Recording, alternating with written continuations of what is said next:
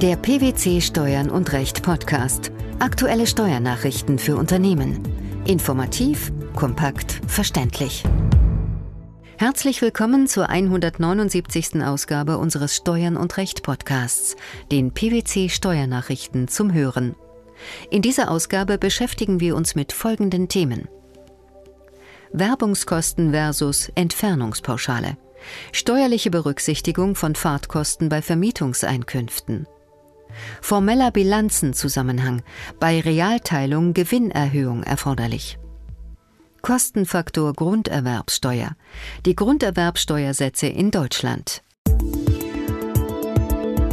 Ob Reparaturen, Ablesung von Zählerständen oder ein Gespräch mit den Mietern. Besuche im vermieteten Objekt stehen bei Vermietern regelmäßig auf der To-Do-Liste. Jede Fahrt zum Mietobjekt kann dabei steuerlich als Werbungskosten geltend gemacht werden. Im Regelfall machen Vermieter diese Fahrtkosten mit einer Pauschale von 30 Eurocent für jeden gefahrenen Kilometer als Werbungskosten geltend.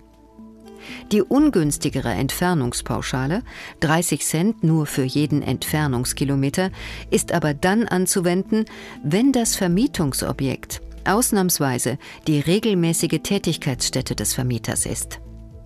Dies hat der Bundesfinanzhof in einem aktuell veröffentlichten Urteil vom 1. Dezember 2015 nunmehr klargestellt. Worum ging es im Streitfall? Im entschiedenen Fall sanierte der Steuerpflichtige mehrere Immobilien und suchte die hierfür eingerichteten Baustellen 165 bzw. 215 Mal im Jahr auf. Aufgrund der Vielzahl der Fahrten zu den Objekten kam das Finanzamt zu dem Ergebnis, dass der Vermieter am Ort der Mietobjekte seine regelmäßige Tätigkeitsstätte habe. Dies führte dazu, dass die Finanzverwaltung den steuerlichen Abzug nur in Höhe der Entfernungspauschale zuließ. Der Bundesfinanzhof sah dieses Vorgehen als rechtmäßig. Welche Gründe lieferten die Richter für diese Ansicht? Nach Auffassung der obersten Finanzrichter kann ein Vermieter auch bei den Einkünften aus Vermietung und Verpachtung, vergleichbar einem Arbeitnehmer, am Vermietungsobjekt eine regelmäßige Tätigkeitsstätte haben. Dies gilt nach Ansicht der BFH-Richter insbesondere dann, wenn das Vermietungsobjekt nicht nur gelegentlich, sondern mit einer gewissen Nachhaltigkeit fortdauernd und immer wieder aufgesucht wird.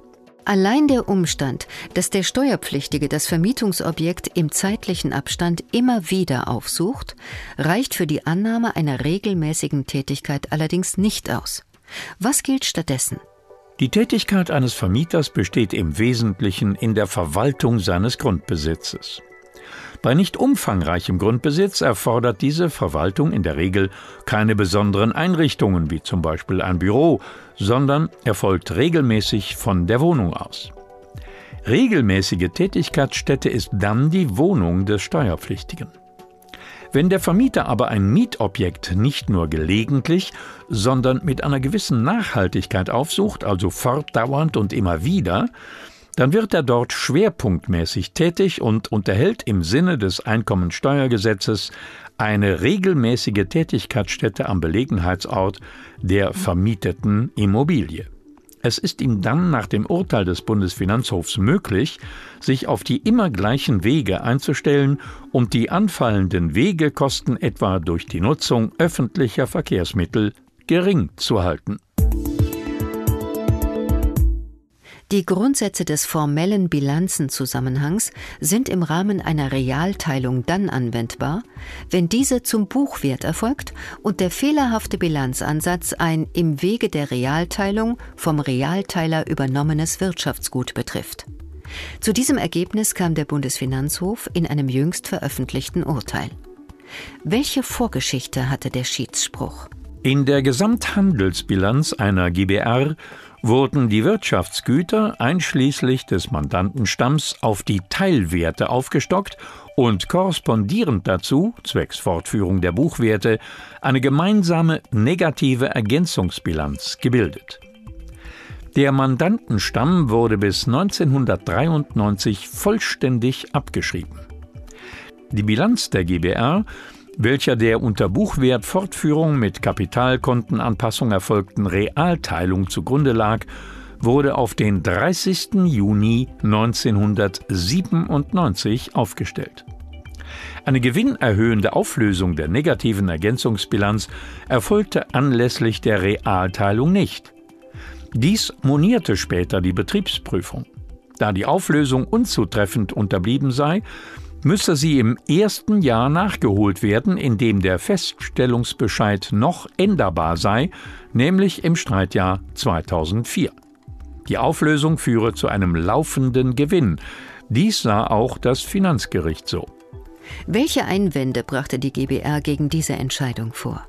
Eine an sich notwendige Korrektur der Gewinnfeststellung für 1993 sei nicht mehr möglich. Der Bilanzierungsfehler habe sich nach 1993 fortgesetzt.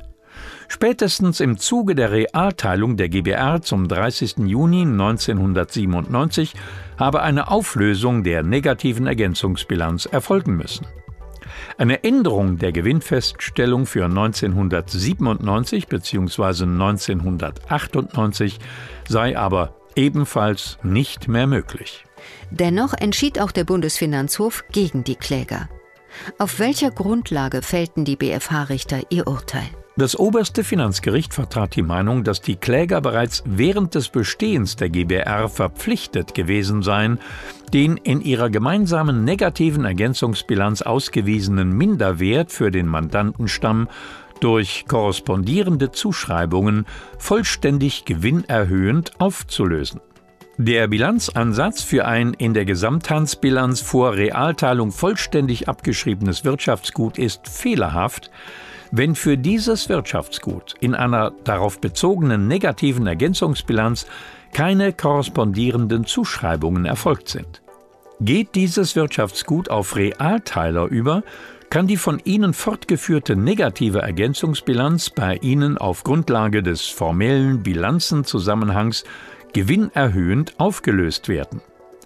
Wenn sich ein Bilanzierungsfehler steuerlich bislang nicht ausgewirkt hat, ist der fehlerhafte Bilanzansatz allerdings unter Durchbrechung des formellen Bilanzenzusammenhangs in der Anfangsbilanz des ersten noch änderbaren Veranlagungszeitraumes gewinnneutral durch den richtigen zu ersetzen.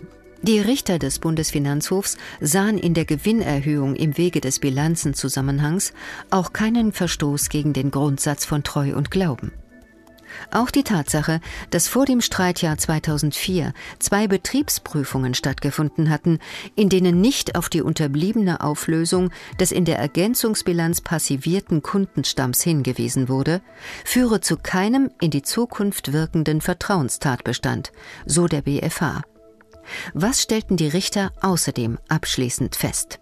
Schlussendlich sei auch der auf einen der Gesellschafter entfallende Gewinn aus der Auflösung der negativen Ergänzungsbilanz nicht tarifbegünstigt. Zwar hatte dieser Gesellschafter seine Anteile in 2004 veräußert, jedoch fehlte es an dem erforderlichen sachlichen Zusammenhang.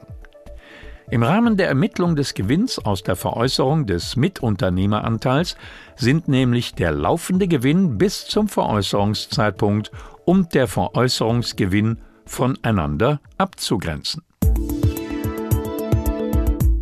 Seit September 2006 sind die Bundesländer berechtigt, die Höhe des Grunderwerbsteuersatzes selbst festzulegen. Von diesem Recht machen sie seit 2007 regen Gebrauch. Die Bundesregierung will nun mit Hilfe eines neuen Gesetzes zur steuerlichen Förderung des Mietwohnungsneubaus den Wohnungsbau ankurbeln, um so den Anstieg der Mieten in den Großstädten zu bremsen. Auf die vielerorts gestiegene Grunderwerbsteuer kann sie dadurch jedoch keinen Einfluss nehmen. Wie gestaltet sich die aktuelle Lage im Detail? Der im Grunderwerbssteuergesetz festgelegte bundeseinheitliche Satz von 3,5 Prozent gilt nur, wenn die Bundesländer keinen eigenen Steuersatz festsetzen. Dieses Recht haben sie, seit im Jahr 2006 eine entsprechende Regelung ins Grundgesetz aufgenommen wurde. Marcel Mies, Partner bei PwC im Bereich Real Estate Tax, präzisiert dies. Die Mehrheit der Bundesländer hat in den letzten Jahren von diesem Änderungsrecht Gebrauch gemacht und den jeweiligen Grunderwerbsteuersatz schrittweise angehoben. Dies geschah jedoch nicht gleichzeitig, sondern oftmals zu unterschiedlichen Zeitpunkten. Diese Steuersätze gelten jeweils äh, für diejenigen Grundstücke, die im Hoheitsgebiet der jeweiligen Bundesländer belegen sind. Wie hoch sind die Grunderwerbsteuersätze denn momentan? Derzeit liegen die Steuersätze bei der Grunderwerbsteuer zwischen 3,5 und 6,5 Prozent. Diese Werte beruhen auf einem Stand vom 1. Februar 2016. Den Satz von 3,5 Prozent erheben nur noch Bayern und Sachsen.